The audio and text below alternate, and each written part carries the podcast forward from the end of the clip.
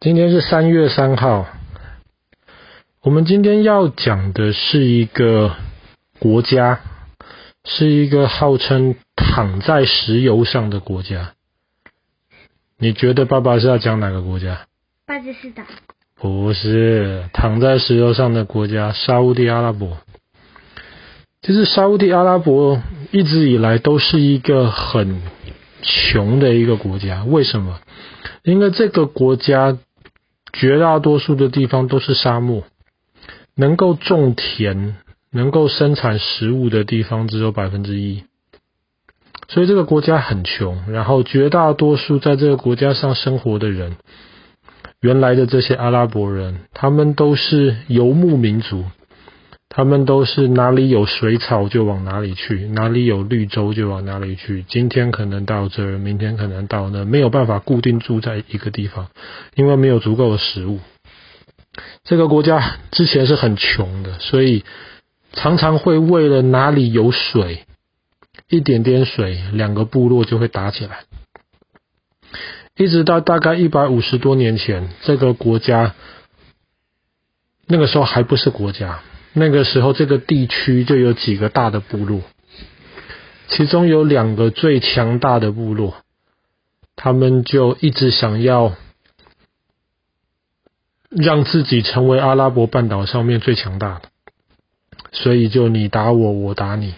其中一个部落就叫做沙乌地，沙乌地部落的这个领袖，这个领导人呢，后来就跟英国合作。他为什么要跟英国合作呢？不是，应该说英国为什么要跟他合作呢？英国那个时候，沙乌地就跟英国人保证说：如果你每年给我一点钱，给我一点枪，给我一点子弹，让我能够打败另一个部落，统一这个地方的话，我就保证我不去攻打你英国在中东其他的。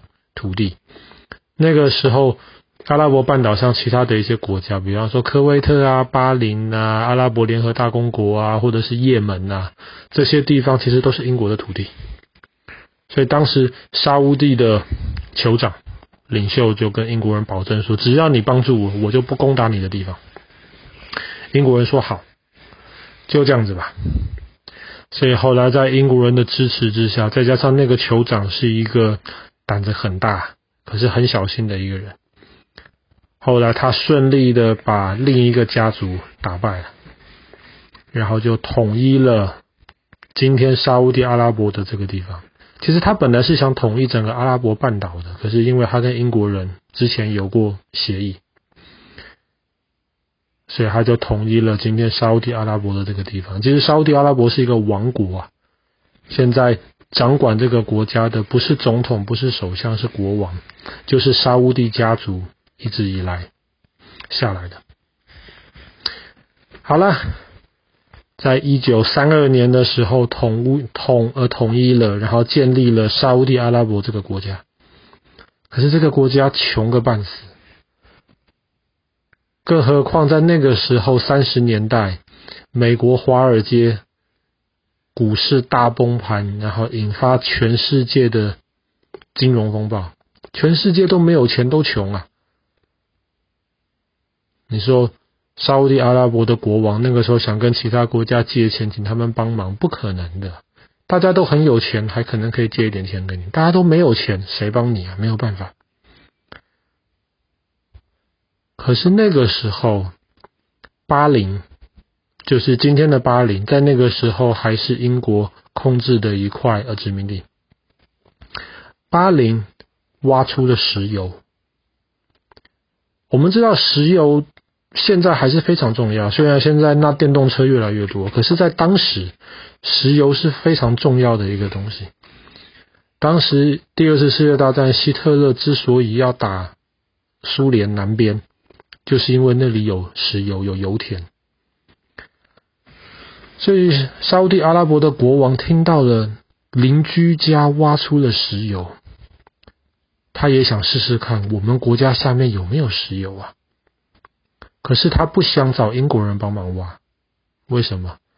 他怕因为之前他跟英国人借了钱啊，也不算借了，要了钱呐、要了枪，要了子弹呐、如果再找英国人帮忙的话，搞不好最后什么他们都得听英国人的。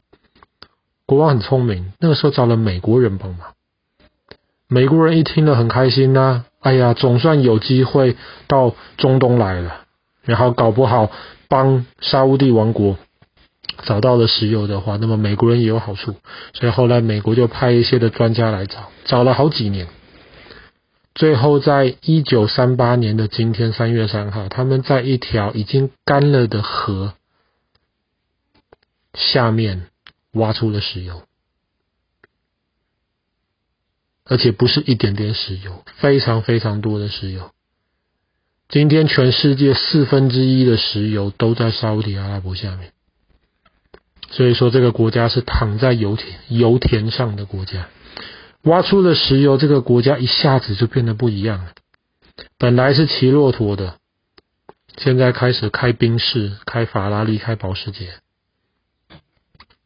而且慢慢的，沙乌地阿拉伯的国王发现，石油不但可以赚钱，石油还可以当做武器。怎么当武器呢？在六十七十年代的时候，回教世界跟美国跟以色列的关系非常非常的不好，特别阿拉伯国家跟以色列打了好几场仗，美国是支持以色列这一边的。后来沙乌地阿拉伯的国王就说：“可以啊，你们如果继续帮以色列的话，好，我就不让石油送到你们国家去，没有油，我看你坦克怎么开。”我看你飞机怎么开？不要说坦克、飞机这种打仗的好了，老百姓上班开车都不能开。那个时候很多要发电，也是用油去烧那个油，电都没有。所以在七零年代的时候，就有一场能源危机，就是因为以沙乌地阿拉伯为首的的这些国家把石油当武器，不让你石油出口。当然还是有一些其他国家有生产石油，但是那些少，所以石油的价格就变得非常非常贵。这个武器听起来很有效，可是这个武器后来也带来了一些不太好的后果。为什么？因为石油越来越贵，所以本来说石油，沙乌地阿拉伯挖一公升的石油，假设只要十块钱。它可以卖三十块钱，那么这个时候是不是石油它就可以赚二十块钱了嘛？每卖一公升，它可以赚三十块钱，减掉十块钱的成本。其实美国也有石油，只是美国的石油没有那么好挖。美国的石油可能沙特阿拉伯一公升挖十块钱，美国一公升要挖八十块钱。所以当石油一公升卖三十块钱的时候，没有人要去开发去挖八十块钱的石油。为什么？你每卖一公升，你就赔五十块钱嘛？八十减三十。可是因为石油价格越来越贵，后来每一公升一百多、两百多。这个时候，美国就开始有人想，我们来挖这个八十块钱的石油吧。反正如果八十块钱可以卖到两百，还是有赚。所以后来沙乌地，所以后来沙乌地阿拉伯就发现了这个武器开始有点问题了。因为就开始鼓励了美国，他们开始挖自己的石油，所以直到现在，沙乌地阿拉伯也不是敢那么常用这用这个武器，他有时候还是会借由卖多少石油来控制石油的价格，他不能让石油太便宜，太便宜的话，他们拿到的钱就少；他也不能让石油太贵，太贵的话，那么美国那些人就开始挖美国的石油。可是，当然，一方面，沙乌地阿拉伯石油再多，总有一天会挖光；二方面，石油价格越来越贵，而且带来越来越多污染。现在我们知道，全世界大多数的国家都在想用电动车，而不开汽车。这样子，电动车的电可以用其他的方法来发电，比方说核能，比方说太阳能，比方说风力。就慢慢的能够摆脱石油的控制。沙乌地阿拉伯也知道，总有一天石油会没了，或是大家会不需要那么多的石油。所以他们后来也在想办法，比方说开放，嗯，让人家来参观。以前沙乌地阿拉伯是没有观光客的，特别没有女性的观光客。现在他也慢慢开放，让别人可以去沙乌地阿拉伯参观，看看那里的样子。可是当然，麦加还有 Medina 这两个回呃回教徒的圣地，你不是回教徒，你是不可以去的。好了，今天故事就讲到这里了。一九三八年的今天，三月三号，沙乌地阿拉伯挖出的石油，在很短的时间之内改变了整个国家的命运。